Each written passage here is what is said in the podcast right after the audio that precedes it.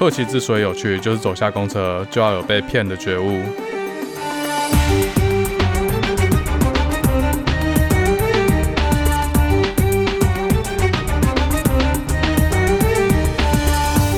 欢迎回来，达特嘴哥第五炮，我是嘴哥。这集是土耳其三部曲的最后一章，历史讲完了，政治也讲完了，这集就真的来讲旅游。好，上一集收在前往松古鲁的车上，如果大家还记得的话，想要前往的目的地是西台帝国的首都哈图沙什，或者说是哈图沙什外面这个叫做 Bongazkale 的小村庄。松古鲁是一个很乡下的小镇，基本上没什么观光客会去，一下车就有计程车司机等着要分食我们这些外国观光客。从这地点坐车到 Bongazkale 开价四十里拉。当时大概是六百块台币左右。那我们去之前就知道这段转车很麻烦、很复杂，所以我们早就已经做好功课。根据背包客栈的情报，在市中心的 PTT 前面会有开往 Bongazkale 的共乘小巴，路程大概二十五分钟，所以其实还蛮远的。可是就票价可能就三五块钱而已。呃，那个 PTT 不是台湾那个很多蟑螂的 PTT 啦，PTT 是土耳其的邮政服务，就很像台湾的台湾邮政这样子啊，每个地方都有，就邮局的意思啦。差点要脱口而出中华邮政，泄露自己的年纪。我们本来是想要在这个小镇里面随便绕一下，看可不可以找到 PTT，不管用什么方法，用问、用比手画脚都好。但有一个计程车司机是跟我们说很远，走不到。啊毕竟当时没有网络，没有 GPS，真的不知道我们现在身在何处，也不知道 PTT 在哪。早就先听他好了，付给他八里啦，开到市区的 PTT，就靠北上的计程车，大概两三个转弯，五分钟就到了。这计程车司机放我们下车之后，一直跟我们强调，最后一班车五点就已经开走了。当时的时间大概是五点十分左右，但是根据背包客栈的情报呢，这个车最后一班应该是六点多，六点半左右。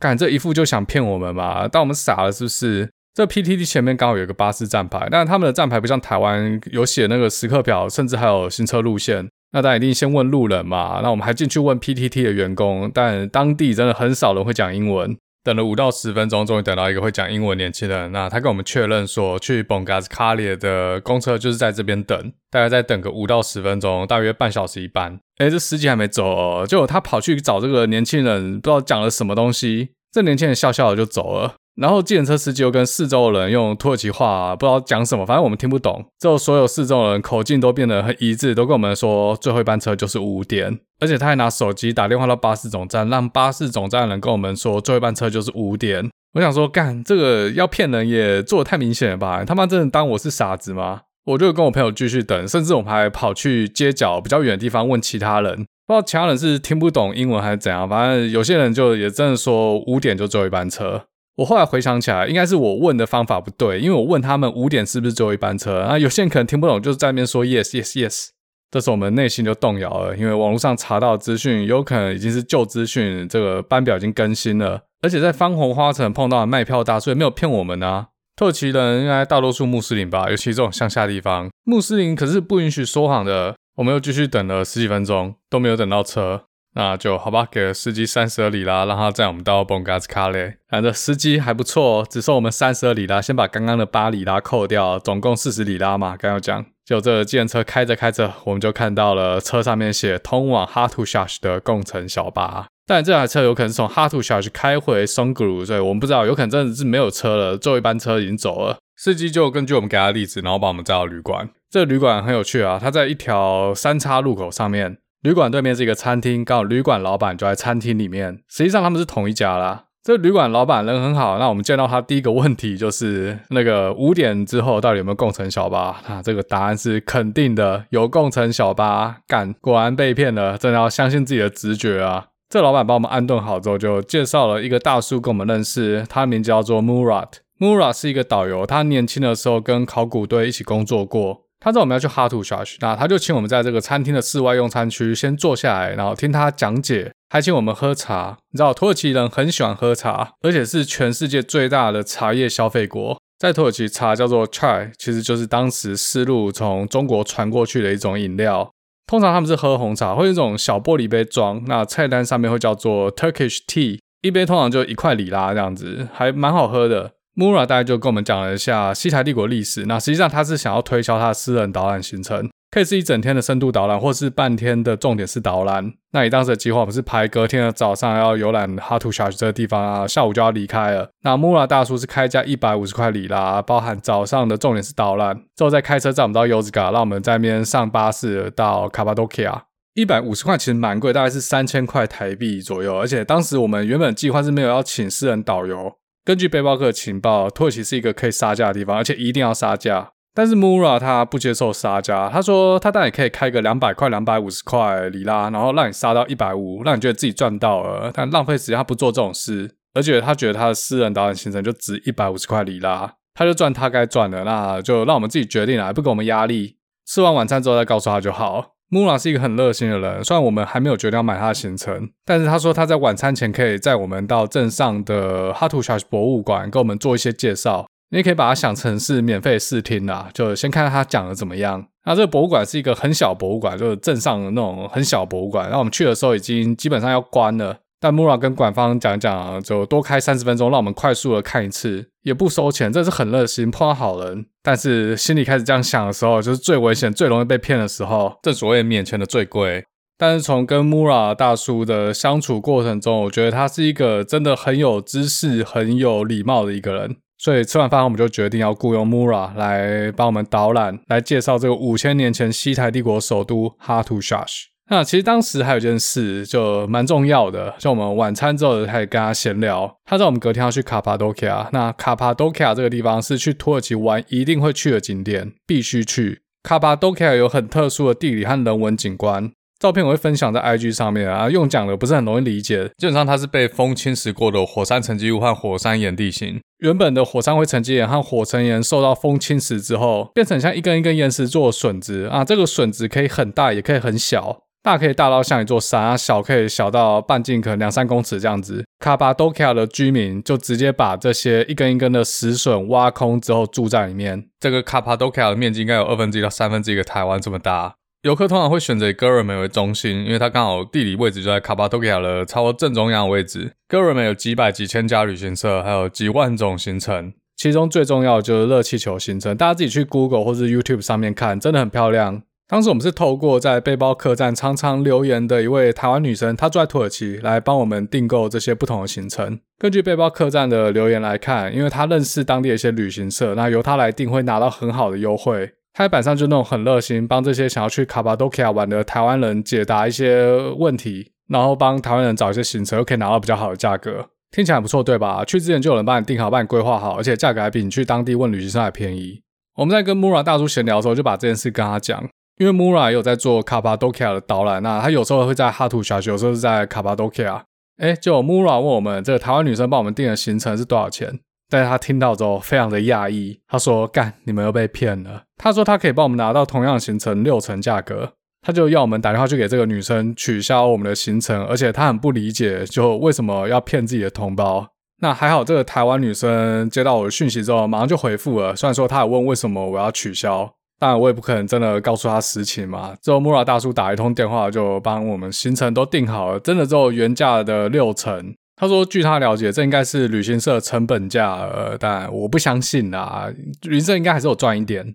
但是凭良心说，Mura 帮我们拿到的价格真的已经非常低了。像热气球，我记得才七十五还八十欧吧，好，就算一个人八十欧好了。那当时这个台湾女生帮我们订到的价格是一个人一百三十五欧。后来到了当地，在店家看到的价格大概是一百五十欧到两百欧左右，啊，都是飞一个小时。”整个此时此刻，在网络上查到卡帕多其亚坐热气球一个小时大概是一百三十五欧到两百欧左右。但你要知道，土耳其里拉从二零一一年到现在已经贬了四倍，再加上现在有 COVID 重创旅游业，所以当时八十欧的价格，我靠，爽翻掉！这是十年前的价格啦，其他行程大概都六成欧半价。而且当时老板有跟我们说，这只有我们有这个优惠，价格绝对不要泄露出去。但已经过十年了嘛，我想说现在讲出来应该也没差了。这边透过 Mura 帮我们定行程省下的钱都足够付他的导游费了，然后还有找。所以说呢，这个计程车司机并不是第一个骗我们的人。啊，我们还没出发之前就被骗了，干。好啦，其实也不能说这个台湾女生在骗人啊，她就是在做生意，做旅游中介，只是她把自己包装成好像是在帮台湾的游客，帮台湾人。好，那这个就是我们在土耳其旅程的第一个小秘密，过十年后终于揭开了。那至于隔天的半天重点是导览呢？我只能说真的太值得，太专业了。应该是上一集吧，有提到哈图小区是一个遗址，也就是说，呃，嗯，看不到什么东西，就只剩一些地基、一些石头。那还有一个金字塔，就石头堆起来那种。这些石头上面还有过去人类使用工具留下的一些痕迹。如果没有导览的话，就真的只是看过去一堆破石头，你不会知道这些东西在古代到底是拿来做什么用途。木拉大叔英文很流利，讲得非常仔细。专业的考古学导览，像这些巨石是怎么搬过来的，还有这些金字塔和底下一些通道，感觉以前的科技应该做不到的事。那考古学家是依照哪些线索，比如说在石头上的这些工具痕迹来推断这建造的方式？不过嘴哥这边就不细讲了，那我会把一些照片放在 IG 上面，大家有兴趣自己去看。如果 Mura 大叔有开卡帕多奇亚的导览，我绝对会参加。可是他时间对不上，只能开车载我们到优兹嘎，让我们在优兹嘎转车到卡帕多奇亚。优兹嘎也是一个小地方，他没有车直接到卡帕多奇亚，要先坐车到附近的大城 Kayseri，然后再转车到 Göreme，就刚才卡帕多奇亚的旅游中心。穆拉大叔直接帮我们跟巴士公司沟通，因为没有人会讲英文啊，买好车票就坐车到 Kayseri，之后我们就要自己想办法到 Göreme 了。Kayseri 是 Aegeus 山下的一个城市。Ages 这座山是安纳托利亚上面的一座火山，有很完整的火山体，有点像我们西雅图的雷尼尔山。呃，台湾听众的话，你可以把它想象成富士山，但其实它比较像我们的雷尼尔山啊，比较不像富士山。总之呢，在高速公路上就看得到，很漂亮。山头也是终年积雪，很庞大，很雄伟。这几段路程其实都一两个小时而已，那车票都十几块里拉了，只是要一直转一直转，很烦。在 K 水下车之后，我们就见识到当地人是怎么卖车票的。我和我朋友一看就知道外国观光客吧，所以我们一下巴士就有一堆巴士公司的人来拉票，问我们要去哪，是不是要去卡巴多克啊？这很像拉皮条的。当时我真的不太想理他们，就是想说进去车站一家一家问就好，在比价。我就把耳机戴起来，当做没听到他们在问话。就有个小哥蛮屌的，他直接把我的耳机扯下来，问我说是不是要去卡巴多奇亚？我就没办法再装作我没听到，就跟他说我要去 Göreme。结果他跟我说这边没有车到 Göreme，车只会到 Göreme 附近的一个城市叫做 Nevşehir。到时候下车之后再坐转乘车到 Göreme。就我和我朋友都还没有答应，他们就直接把我们的行李放到通往 Nevşehir 的巴士上面，这是有点 aggressive。不过我们出发前做功课，的确知道，呃，有这段路线去 Göreme 之前，很多人会先停 Nevşehir，所以呢，半推半就之下还是答应了。不过我觉得一定有车到 Göreme 啦，这么重要的观光中心，去土耳其的游客一定会去的地方，怎么可能没有车？怎么可能没有车直接到？这些在外面拉客的 Nevşehir 客运的小哥就怕我们进去问到有直达 Göreme 的车，所以直接在外面就先把我们拦糊。不过就算了，因为我们知道 Nevşehir 其实已经很近了，而且一块里拉十五块台币，连泡面都买不到。但是呢，到 Nevşehir 的 Otogar 悲剧又重演了。这巴士转运站跟泛红花城有点像，它不在城市里面，在一个比较郊区的位置，四周一片荒凉。到这边之后嘞，同一间巴士公司的确有到 Germe 的转乘车，但它要价二点五块里拉，根本不是刚才这个小哥讲一块里拉。虽然说一点五里啦，不过就是三十块台币，但干他妈就是不爽。这种说话不算话骗生意，真很不爽啊！我们在那边跟他理论，这个巴士公司也懒得理我们，想说一点五里拉你在那边靠北什么？他车就直接开走了，当我们两个笑诶、欸、反正我们也不爽坐啦。结果干怎么办？卡在这个巴士转运站，没有人会讲英文，好像也没有别的方法可以到 Göreme。问了其他巴士公司还有计程车，他妈的八块、十块、十五块里拉的价格都敢给我开出来。觉得我们这些外国观光客好欺负，最后没有办法，因为付就对了啦。感觉不付啦，给你卢到底。呃，就后来等了十几分钟，最后终于碰到一个会讲英文的土耳其妹子，长得还蛮正的。她是当地人，她就带我们去坐那个开往 n a v c h i 市中心的巴士。到市中心之后，再转乘开往 g o r m e 的公车。两趟车子加起来三点七五里拉，比直接坐刚刚这个巴士公司的转乘巴士二点五里拉还要贵一点二五里拉。但是干就爽啦，就是不爽让这些做生意不老实的人赚钱。整个土耳其的旅程到现在，就是碰到好人就开始相信人性，之后就会碰到坏人，碰到坏人之后就开始怀疑人性，之后马上又碰到好人，又开始相信人性，之后又被骗。后面几天也是这样的不断的循环。我其实一直在想要不要讲 Göreme 这一段，最后还是决定花一点时间，大概稍微讲一下。我们在那边住了两晚，大概就是抵达当天晚上啊，隔天一整天，第三天白天的行程玩完之后，会马上搭客运离开 Göreme 到下一个目的地棉堡 Pamukkale。Göreme 在当地的语言的意思是 You cannot see，你看不见。因为在古代，当地人是直接把这些火山灰沉积也挖空之后住在里面，当成是房子。不只是住家哦，像军事堡垒、修道院、各种商店，很多都是直接把这些岩石挖空之后，当成是建筑物使用。之后开始也有更多的居民在地表上面盖房子，其中有很多房子直接贴在岩壁上面。室内有一大半的面积其实都还是在山里面，呃，直接把它挖空。那卡巴多其亚这边甚至还有一个地下城，当时的基督徒为了要躲避罗马或其他异教徒的追杀。把地下这个火山岩挖空了，形成了好几个巨大的洞穴，就很像蚂蚁窝那样子，规模很大，我可以住到上万人，里面应有尽有。把入口封起来躲避敌军，人可以在里面住上好几个月。口渴了喝红酒，排泄物就封存在启室里面。Cheese 启示，对，你没听错。即便到了比较现代，十八、十九世纪或甚至二十世纪，很多私人住家里面都还有通往这个地下城的入口。后来共和国成立之后，住在这边的基督教徒就被驱逐出去。上集有讲过这个人口交换计划。希腊裔的基督徒就被送回希腊，整个地下城就荒废掉。最后政府列管关闭了整个地下城，直到一九六四年又重新开放成为旅游景点。根据导游说法，对游客开放的部分只有它原先规模的十分之一而已。再往下还更深更复杂。那这个卡巴多其亚当地的行程通常分成四个路线，用颜色区分成红线、蓝线、橘线和绿线。每个路线大概会花掉一天，那如果你每个都要去的话，至少就要排四天。当时我们是选了比较热门的绿线和红线，因为这个线上的重要景点比较多。在卡帕多其亚这个地方呢，可以看到很多荒废掉的城市。荒废掉的原因就跟刚才地下城市一样，原本的居民都是希腊裔的基督徒。稀土战争导致人口交换，就让这边有很多社区，尤其是希腊社区都已经人去楼空了。卡帕多其亚这边在古罗马时代原本是基督徒生活的地方，所以这边留下很多修道院和教堂。这些修道院或教堂也是盖在石头山上面，或是把这个石头挖空，挖空之后就变成 chapel，呃，这个礼拜堂。这些石洞的墙壁上都画满了壁画，但是因为年代的关系，很多壁画都已经失去原有颜色，都已经非常不明显了。再加一些破坏，像后来奥特曼帝国占领之后，有些基督教的教堂就被穆斯林破坏，或是把伊斯兰图腾覆盖在这些壁画上面。在这个地方有很多文化、历史和艺术的部分，所以呢，我说如果 Mura 大叔肯开团，我一定参加。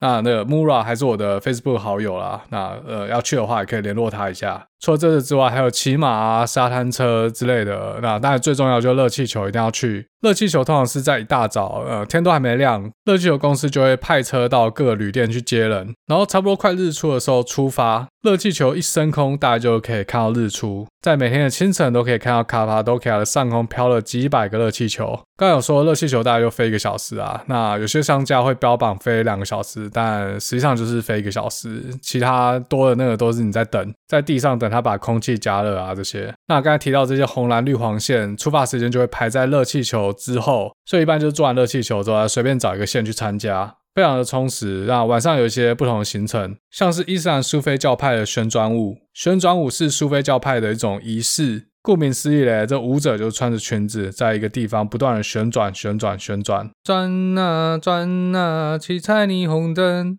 据说真的宗教仪式的旋转舞可以转好几个小时。那我们参加的那个可以说是舞会嘛，大概就转个五分钟、十分钟，让你看一下旋转舞到底是什么东西而已。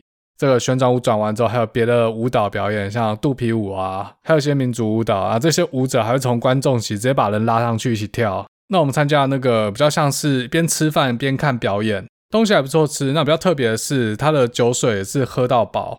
之前有提到，在土耳其一般店面可以买到的酒类，其实选择性非常少。除了啤酒之外，有一种比较特别的是茴香酒 （Lucky），呃，其实是 Lucky，呃，刚才不知道自己在那边弹什么舌。这种酒在瓶子里面是完全透明的，一般人会套水喝。那其中比较特别的是，当水和酒混合在一起的时候，会变成不透明的白色。那我自己喝起来是觉得蛮特别的啦，但没有到很好喝。茴香的味道很浓啊，茴香就是八角，大八角大家应该知道。当时看这个表演的时候，观察到一个比较有趣的现象，其他桌有一团韩国人，当这台上在表演这些民族舞蹈的时候，有些阿公阿嬷都睡着了。刚好说，有些舞者开始拉人上去一起跳。韩国大叔们每一个都非常严肃，面色凝重，他们可能内心非常的惊恐，就像在泰国看人妖秀的时候，台上开始点名，台下的观众上去被羞辱。那反观西方人，应该是欧洲人吧，我猜，呃，都还蛮乐意上台跟舞者一起跳舞。其中有一个土耳其妹子，那天是她的生日。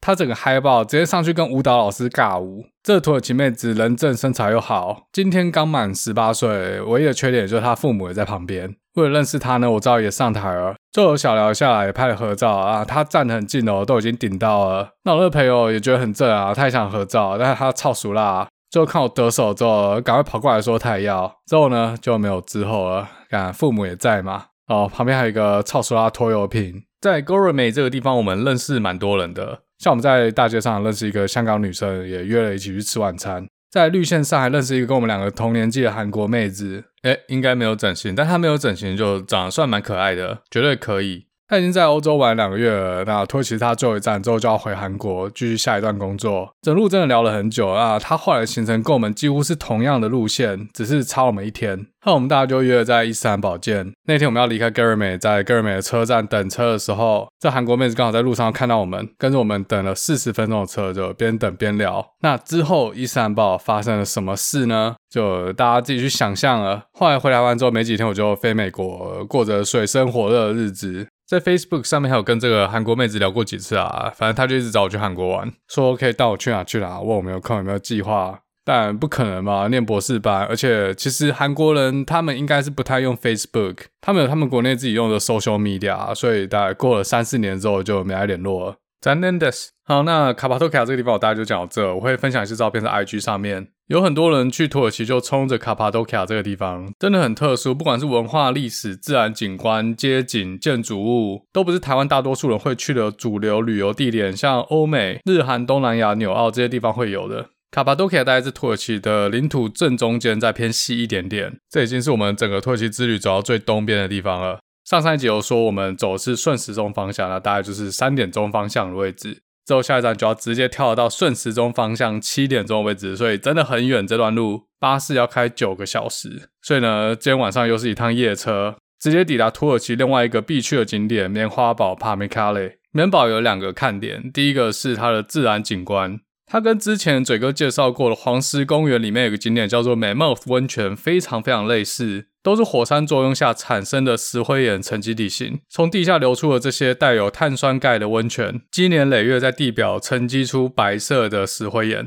远看就很像一个很大的蛋糕，上面白色的奶油。这棉堡规模比黄石公园美莫斯温泉大太多了。那最不一样的地方是黄石公园铺有呃木栈道，游客只能走在栈道上面，但在棉堡，游客可以直接赤脚踩在这些白色石灰岩上面，整座山自然形成了类似梯田的结构，每一层都是一个天然形成的温泉池，游客可以直接在这些池子里面泡汤。温泉池的底部有很多被磨得很细的石灰质白泥，呃，就有很多游客直接拿起来敷身体，这是第一个看点。那第二个看点是山上古罗马的 Hierapolis。这是一个古罗马城市，它很像遗址，但其实很多东西都保留蛮完整的，像半圆形剧场、希腊式的神庙、水道桥，还有一些罗马或希腊柱式。但其实我当时去的时候，有很多呃，怎么讲部件嘛，就是一些建筑物的部件，就一些石块啊，上面还有雕刻，还有一些卡榫之类的，就看得出来这可能原本是旁边这栋房子的一部分，但现在已经房子已经不见了，剩地基。我猜土耳其政府应该是有编预算要重建这个古城啊，所以这些东西都已经被收集好了。可是这古城规模很大，要整个把它重建起来，不知道要到什么时候啊？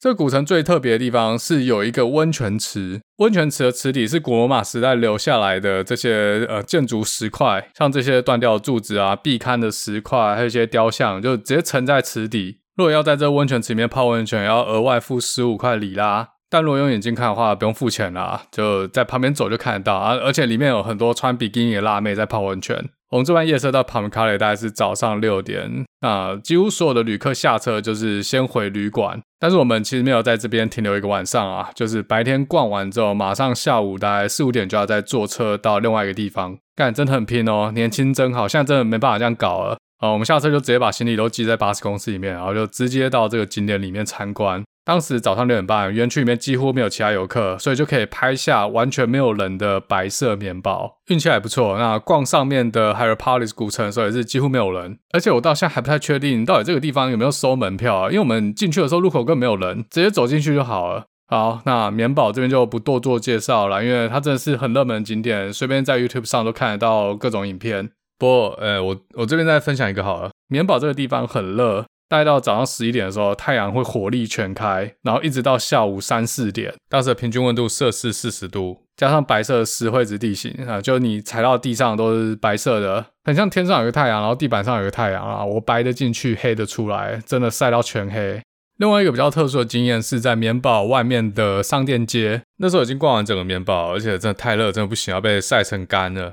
距离我们离开巴士的发车时间大概还有一两个小时，那我就跟我朋友分开啊，各自逛这些商店街。就诶，很奇怪哦，这是一个国际知名的景点，但这些街道或巷弄里面的商店却让我觉得很朴素、很乡下的地方。就像我小时候过年回老家，呃，那我老家在很偏僻的地方，讲出来名字你们应该没听过，那种干妈店或杂货店的感觉，但也有比较呃观光一点的卖纪念品的商店，卖一些明信片啊、邮票、杯子这些纪念品。我走在街上，然后路边那些杂货店店员，他们有卖一些饮料或一些吃的，看到我就很喜欢把我叫进去，然后直接拿东西给我吃给我喝，想找我攀谈就聊天呐、啊，觉得自己好像变大明星了，很奇怪，莫名其妙。当时有一种纠结，不知道他们到底是真的看外国人，然后很有兴趣，很想要找外国人聊天，还是其实想要骗我，就敲诈啦。等我吃完喝完之后，以为是免费的，然后再给我一张很贵的账单。在土耳其有趣的地方，就是有时候真的很难分辨这些当地人对我这么友善，到底是真心的，到底是真的他们人很好，还是后面有算计想要骗我。所以之前我讲了嘛，就遇到好人之后就会放松警戒，然后之后就会遇到坏人。遇到坏人之后，又开始拉高警戒，就觉得，哎，这些人对我这么友善，是不是内心想要图谋些什么？不过在棉堡这个地方，我真的感觉到穆斯林对客人的友善和热情，直接就分享食物、分享饮料，真的是想要跟我做朋友。虽然说语言不太通，可是大家就比手画脚，而我拿出 iPhone 给他看台湾的照片，跟他们介绍我长大的地方 Formosa 长什么样子。那我猜这些人可能也没出过国，也没有去过东方，很多人连台湾在哪都不知道，也没听过这个国家。但是台湾的街道啊，还有这些自然景象，真的让他们蛮有兴趣的。呃，这边讲到台湾，我又想到一件事，当时离开棉堡的时候，是先坐一台小巴士，小巴士会把我们从棉堡载到呃 Denizli 的 Otoga 巴士转运站。然后司机大哥问我们从哪里来的，我就说台湾，然后他就脱口而出说：“哦，你们就中国人啊，台湾就中国了嘛。”干，这时候绝对不能保持沉默。然后在车上教育司机大哥还有其他乘客，台湾中国一边一国，绝对不是中国不可分割的领土。当时我是坐最前面，也没有回头看后面有没有中国人啊。不过 don't fucking care，管他的。好，这是一个插曲啊，相信很多人在国外都会经历过类似的事情。不过真的还是要先注意安全啊，安全第一。好，那这个晚上我们不在棉堡停留，要去的地方是 Bodrum。Bodrum 是土耳其南边的一个沿海城市，外面就是爱琴海。这爱琴海，这听起来就知道是玩水和开趴的地方。在爱琴海有很多这样的城市，其中观光客比较常去的是 Fethiye 和 Kusadasi。Fethiye 离面包比较近，那 Kusadasi 它是国际邮轮的停靠港口，在 Kusadasi 可以直接坐邮轮到希腊或其他地中海沿岸城市。那我们要去的 Bodrum 在台湾可以查到资料就比较少了，而且我们也不知道当天晚上要住哪，因为没有订到饭店。英文网站可以查到旅馆都已经客满了。当时在棉堡等车的时候，有翻到一些 Bodrum 的旅馆资料，就打了一些电话去问。其中有家老板跟我们说，反正你们先来就对了，自然会有房间给你们住。当时的目的地当然有考虑 Kusadasi 和 Fethiye，但既然 Bodrum 有人说有房间住，那我们就去了。Denizli 到 b o d r o m 大概是三小时的车程。在车上，我们遇到一对韩国夫妇，带了一个念小学的儿子。他们很有趣哦，他们在带小孩穷游，所以他们也跟我们一样，在 Bodrum 还没有订到任何房间，就直接去了。其实不止这样啦，他们就是到了一个地点，然后再想下一个地点要去哪。哎，干带小孩，而且小孩子念小学还这么小，真的了不起。八月又是旅游旺季，真的是有可能订不到旅馆啊，全家睡路边。这小朋友这脸很晒，累爆。为什么不是跟着爸爸妈妈住五星级大饭店，吃好喝足，每天行程有巴士接送，上车尿尿，下车睡觉？那根据这位韩国爸的讲法呢，他想在小朋友还小的时候就对他传达一种旅行的概念。人生就很像一场旅行，在旅途当中会碰到各种突发状况，碰到困难也没有地方让你逃避，只能就地想办法解决，而且永远无法确定下一个地点会是哪。诶，这不就是我想体验的东西吗？这小朋友很幸运啊，从小就有父母带他做这种旅行，走过一些比较艰难的国家。但土耳其也不算多艰难啊，如果跟中亚、南亚这些国家或非洲国家比的话，其实土耳其是一个很先进的国家啊。不要听我讲什么干妈店，像我们台湾山上原住民的部落也是有干妈店吗？比较不方便的地方也只有语言不通。除了这之外，就还有问这个韩国老爸一个问题：为什么在土耳其看到韩国人八成以上都是女生？我内心真的是充满疑问，到底为什么？啊。其实台湾的 PTT 上面也常常算类似的东西，但我这边就不多讲了。那这个韩国老爸答案是说呢，在韩国的年轻人当时那个时代，现在我不知道还是不是这样啊。就二零一一年的时候，男生都把钱拿去喝酒，还有买礼物送女朋友啊。像他的大儿子就是 one of them，他是觉得这种很浪费钱啊，不把钱花在自己身上，去旅游也是一种学习嘛。尤其是这种克难版的穷游，全家住 hostel，那个 hostel 就是青年旅社，就有可能同一间房间里面还有其他不认识的陌生人一起住，算床位那种。好，那我们回到 Bodrum，回到这次旅程。下车之后，我们就跟着韩国夫妻还有他儿子拜拜了，就各自找住宿碰运气啊。当时已经晚上十点了，但 Bodrum 的街上还是到处都是游客，呃，很像极盛时期的垦丁大街，因为到处都是酒吧、dancing club、夜店、餐厅。现在垦丁大街长什么样子，我已经不知道啦。我之前看新闻，好像 coffee 之后有一度回到以前的盛况，因为大家都不能出国。我们大概花了半小时到处问路，才终于找到这间旅馆。它其实就是 hostel 啊，算床位的，浴室也是公共淋浴间。比较特殊的是，它还是一间 bar，一楼是 bar，然后音乐超级大声，二楼就是 dorm，呃的宿舍。终于找到它之后嘞，老板跟我们说没有床位。那时候心里想说，干他妈的，这样对吗？已经晚上十点半了，然后你跟我说没有床位，那我下一次要去睡路边吗？还是要去睡海滩？其实现在想想，真的可以去睡海滩，应该还蛮舒服的。天气很热，海风很凉，体验当消波块的港宅，再来一碗盐加水饺，听海哭的声音，哎，she back。所以干到底怎么解决嘞？老板跟我们说啦，旁边床垫随便拿一块，那个阳台随便找一个位置，一个晚上二十块里啦。干要还是不要啊？只能接受啦。老板跟我们保证，隔天晚上一定有室内的床位。其实当时睡阳台还蛮舒服的，室内很热。就我们睡了一个晚上之后，跟老板说不用，隔天也是睡阳台就好，二十块里拉嘛。而且还包早餐，非常的划算。其实隔天早上醒来，发现老板也拿了一个床垫，也就睡在我旁边而已。Bodrum 这个地方，我们停了一天两夜。白天主要就是参加坐船的行程，这些船会载游客到爱琴海，然后就放生游客。哎，不是啊，就是在海上，或者有些会停靠一些小岛。船停的地方都不是太深，海水大概就两三公尺，清澈可以见底。不过大家知道，我们当天晚上抵达的时候已经十点多了，这些旅行社都关了。但是还好，老板有认识的商家，或者说船东。他就直接帮我们联络好了，叫我们隔天早上去码头找一位叫做 Antonio 的哥们。就呢，隔天早上到码头，我靠，有一百多艘船诶，要去哪里找 Antonio 啊？但是很神奇啦，我们莫名其妙遇到一个哥们，他刚好也叫 Antonio，而且他刚好就是我们要找的那个 Antonio。Bodrum 这边的船大多数都搞得很像中古世纪那种单尾或双尾帆船。也不是说这个船的动力是来自于风帆啊，啊还是有这些汽油或柴油引擎，但是就故意做的很有年代感。那 Antonio 这艘船叫做黄金美丽号哦，不是，是 The Escape，这什么意思？逃避号，逃避虽可耻，但却很有用。什么年代了？新环结衣都结婚了啊！这个逃避号登船费用只收了二十五块里拉，真的很便宜，二十五块里拉一整天哦。但后来才知道，船上的饮料和一些小饼干都卖得超爆贵。一瓶可口可乐卖五里拉，一支冰棒卖七里拉。呃，午餐含在船票里面，所以还 OK。参加这种爱琴海的 cruise，原本脑中的画面是整船的比基尼辣妹，所以这个逃避号上面有没有妹子？有，有欧洲的一些年轻男女，但主要这条船上是一群阿嬷，而且是穿比基尼的阿嬷。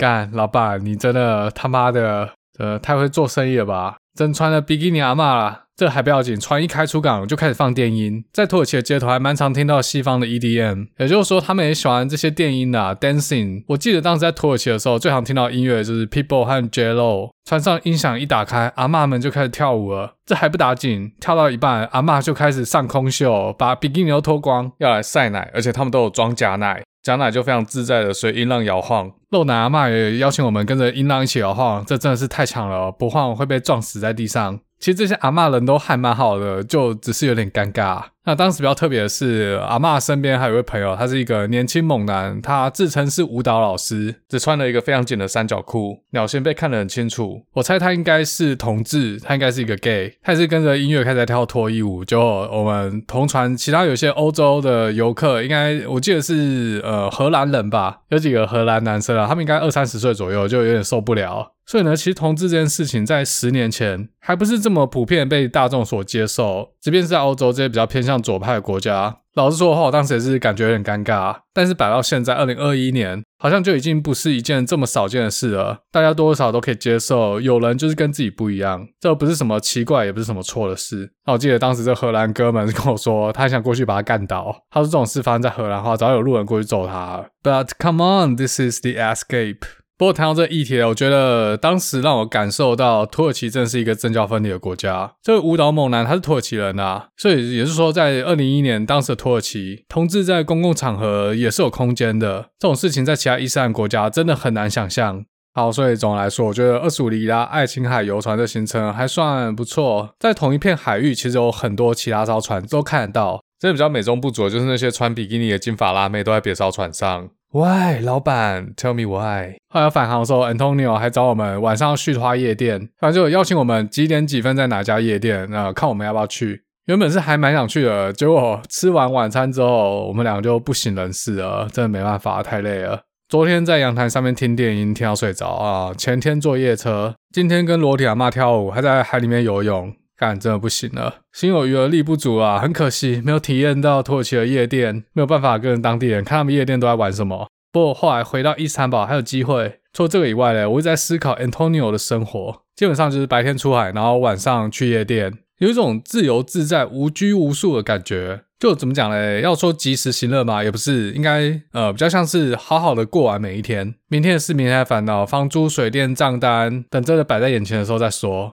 就感觉老板也差不多啊，每天开门之后开始调酒放音乐，跟客人聊天聊到半夜两三点，然后再把酒吧收起来，阳台上随便找个位置就睡了，睡到隔天早上七八点，然后做一样的事。突然间有点羡慕，我们已经被物质绑架了这么多年，什么时候才能返璞归真呢？啊，其实这个可能是我自己脑补，人家 Antonio 可能是富二代，底下好几艘船，每天出船就做兴趣的而已，反正不愁吃穿。哎、欸，真的不要小看哦！伊斯坦堡在当时可是全世界 billionaires 最多的城市之一，我印象中应该是前三。不过到二零二一年，应该已经被中国的各大城市洗榜了。好，回到 Bodrum 这个城市，这边除了海滩、酒吧和比基尼辣妹之外，街头小吃是我去过所有土耳其城市里面最优秀的。但安卡拉我们没有时间吃东西，像我记得上集有提到啦，那个米布丁最好吃的就在 Bodrum。还有 Kebab，就俗称的沙威玛，就是一根棒子，然后上面串了一团肉，它会一直转，一直转。然后如果有客人点的话，老板就会割几片肉下来放在面包里面，就俗称的沙威玛。沙威玛在中东或土耳其都是随处可见的小吃啊，就跟炸鸡排在台湾一样。比较特殊的是，这个肉它边转会边长新的肉出来，所以只要有一个沙威玛就饿不死，只要不要把棒子上的肉割完，等它转一转，它就会长出新的肉。嗯，圣经里面五饼二鱼的故事有听过吧？马太福音和马可福音记载，耶稣手上有五块饼、两只鱼，他分给了五千个男人，还有不计数的女人，每个人都得到他们分量，也吃饱了。这就是沙威玛。在我们住的这间旅馆斜对面有一家沙威玛，它是我人生中吃过最好吃的沙威玛。其实我也不知道他名字，啊没有去查什么网络评价，就肚子很饿直接去买啊。他那个店外面有一些矮座，买了之后就坐在那边吃，咬下去惊为天人，肉汁直接从齿缝中爆出，各种香料和肉的咸味融为一体，再加上那个特制酱汁，干，这辈子从来没吃过这么好吃的沙威玛。如果我还有机会到 Bodrum，我一定会找出这家店，找回我记忆中的那个味道，不死沙威玛。在 Bodrum 待了一天两夜啊，下一站就是以佛所城了。那我们的计划是从 Bodrum 坐车到以弗所城附近一个小镇叫做 Seljuk，然后在那边搭车到 Ephesus 以弗所城啊。其实从 Bodrum 坐车过去就要半天了，所以参观以弗所城要排在下午，然后在 Seljuk 住一天，隔天再参观这个小镇。Seljuk 这个小镇其实还蛮有看头的，它的山头上有一个很大的城堡，然后现在是博物馆。第二个是圣约翰教堂 Basilica of Saint John。这个教堂建于西元六世纪，但在几百年前经历了一场大地震，然后就真的倒塌了，现在只剩遗址。可以看到柱子一些墙壁，从这遗址可以感受到这座圣约翰教堂在毁坏之前规模是多么的庞大。所以呢，这个教堂被称为古世界的七大奇观。另外一个比较特别的是，在这遗址旁边有一些人在游荡，他们在卖一些东西给观光客。什么东西嘞？这些人自称在帮考古队打工。然后他们在挖掘的时候，偷偷干了一些金币、银币出来，然后要偷偷把它卖掉，问这些观光客有没有兴趣。然后跟我说，他手上这一枚就是亚历山大大帝当时的金币，这个上面的头像就是 Alexander the Great。干他妈的，当我是傻逼吗？这什么金币里面是巧克力吧？啊，不然就是我买下来之后，然后跟警察串通好，想要诬陷我盗取国家文物。好，那第三个景点是以弗所博物馆。以弗所城那边挖掘到一些小东西，就放在这博物馆里面。好，这我们计划，呃，下午参观以弗所城，然后隔天花一个半天在 Seljuk 小镇走一走，之后就回到伊斯坦堡。就连这巴士司机完全忘了车上的乘客要在 Seljuk 下车，他一路就开到伊兹密尔。伊兹密尔是土耳其在亚洲区的一个大城。那到伊兹密尔当然又坐车回到 Seljuk 嘛，车票免费，但是损失了三个多小时。当天要参观以佛所城的计划就直接 GG 了，所以呢就只好交换一下，先去看一下 Seljuk 小镇，隔天早上再去以佛所城。好，那这边以佛所城其实是一个大景点，所以我去土耳其的团一定都会去。呃，有念过圣经的一定听过以佛所城。像新约里面的以佛所书就是圣保罗写的，它是一个保留的非常好的古罗马城市，很多建筑物除了屋顶已经不见之外，墙壁的立面都还在。整个城市的规模也非常大，大概花三四个小时才可以走完全部，而且有些地方真的很像迷宫，就像在古代罗马的城市里面穿梭。不过现在建筑物都只剩墙壁了，已经没有屋顶了，刚才有讲过。但是可以看得出来这些建筑物是做什么用途，因为那些石造的装潢都还在。像是公共厕所的马桶啊，那些形状一看就知道是马桶，嗯，很清楚。还有公共浴场啊，都看得出以前的这个规模。大家有兴趣的话，自己去我 IG 看啊，就看图片而已啊。YouTube 上面一定也有很多影片，这边就先跳过不讲了啊。还是一样，我讲一些比较有趣的旅途观察好了。以弗所城附近还有另外一个景点叫做 Virgin Mary's House。谁是 Virgin Mary？就是圣母玛利亚。根据圣经的记载呢，圣母玛利亚就在这个地方终老啊。耶稣的其中一个徒弟约翰就常常出没在以弗所啊，这是他的地盘。哎，所以呢，刚才有提到 Seljuk 这个古世界七大奇观，圣约翰大教堂，中间都是有宗教关联的啦。要从以佛所城到圣母玛利亚之家，最快方式就是搭计程车。哎，可是计程车要价七十块里拉，十五分钟路程收七十块里拉，快要一千五百块台币。该用抢的比较快，我直接当场烧四十块，但司机不接受。那当时在那边多等一点人，看不可以多三个分母。但很可惜啊，到处问都没有人要去，然后等不到，晚上放弃了。反正也不是基督徒嘛。后来跟一个店家打听到，居然有共乘小巴可以到圣母玛利亚之家。但这家店他不知道在哪里搭车，叫我去其他店问问看。就嘞，别家店有一个店员跟我说，那个搭车地点在十公里之外，这很明显就唬烂了，因为刚才那家店说这附近就有共乘小巴。接着嘞，这个唬烂我的店员问我是从哪里来，那我们就当然说 We're from Taiwan。哎，结果这小哥马上改口哦，说这个搭车地点就在他指的那个方向的转角处。他说他以为我们是韩国人啦，所以可想而知他们不喜欢韩国人。为什么嘞？因为韩国人常常在国际的跆拳道比赛里面作弊，啊，土耳其也是受害者之一。这已经是我在土耳其第三次还第四次听到这样的讲法。再来，刚才提到伊兹密尔这个地方，在一九九九年的时候曾经发生一次大地震。那台湾的九二一地震也是在一九九九年的时候发生的。如果大家还记得的话，九二一地震当时第一个抵达台湾的搜救队就是来自土耳其，因为在九二一地震前一个月发生在伊兹密尔的这个大地震。台湾的搜救队也是第一时间抵达土耳其，给予当地人很大的帮助啊。那这就可以看出台湾在民间的软实力啦，还是稍微有一点影响力了。至少我自己的经验啊，他们有时候对韩国人和对台湾的态度真的差蛮多的，就很奇怪，不知道发生什么事。我觉得跆拳道应该就只是其中一个点而已，不然就是东方游客还是韩国人占多数嘛。刚才前面有提到，人多必有白痴。就像陆客这么多，也不是每个陆客都没水准，但是人多起来，那个没水准的人也会跟着变多，整个印象就会被这些老鼠屎打坏。好，回到以佛所城和圣母玛利亚之家，刚这个计程车司机蛮机灵的，他看到我们问到共乘小巴的上车地点，他马上跑过来说四十块里拉他 OK，那所以既然这样的话，我们就去啦。当天之所以要坐计程车，是因为时间上有点赶。我们必须要在三点前回到 Seljuk，然后坐车到伊兹密尔机场，六点半登上飞往伊斯坦堡的国内线班机。好，那这个玛利亚之家其实就是一个小礼拜堂啊，一间小屋，然后里面有玛利亚的神像，然后可以点蜡烛，可以许愿。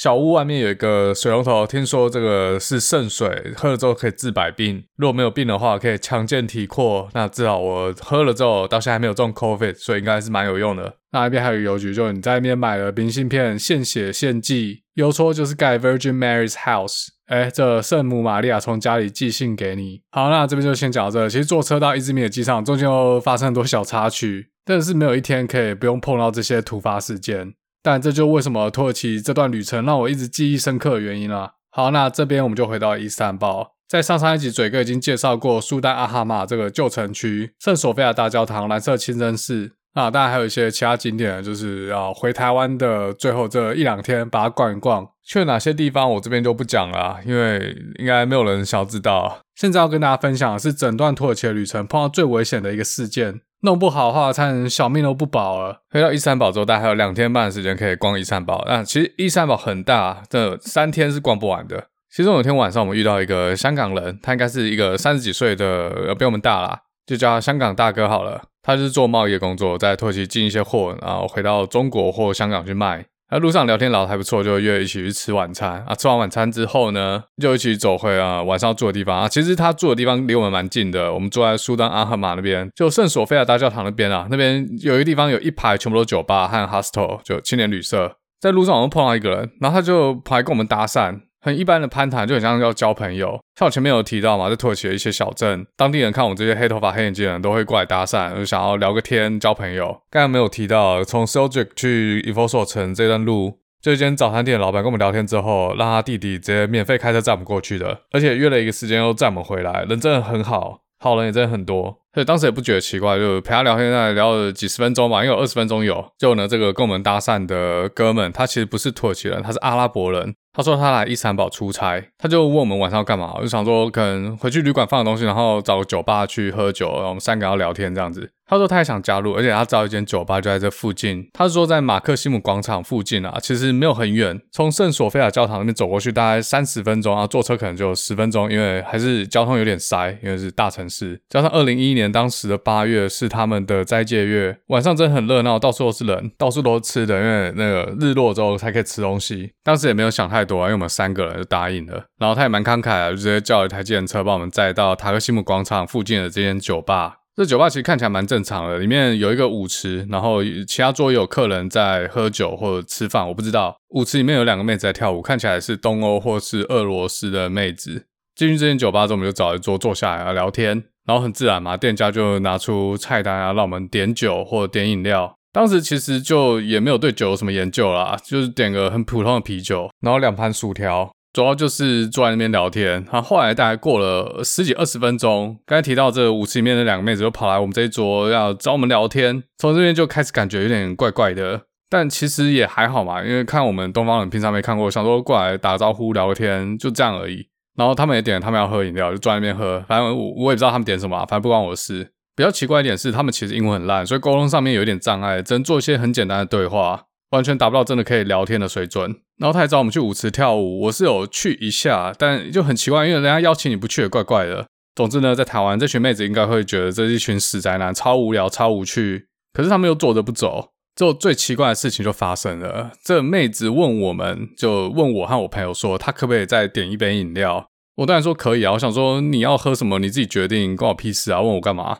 那我这个香港朋友开始用中文跟我们说，这他觉得有点怪怪的，而且那个阿拉伯人跟老板好像认识，他们在用我们听不懂的语言聊不知道什么东西，所以我们当场就决定要走了。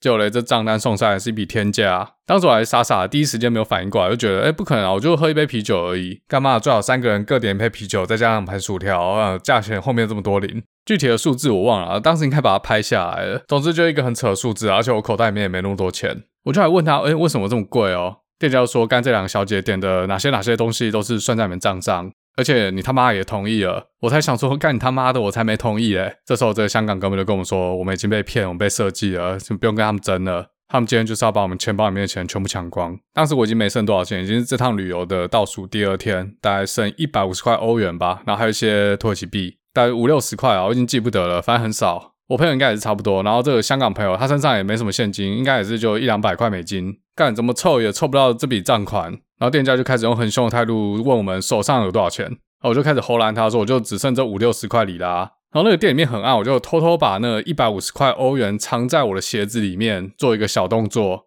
因为我知道接下来他一定会查我们的钱包，那他的确也这么做，我当时就准备装死，因为我知道这些酒就算付给他五六十块里拉，一定都是 overprice。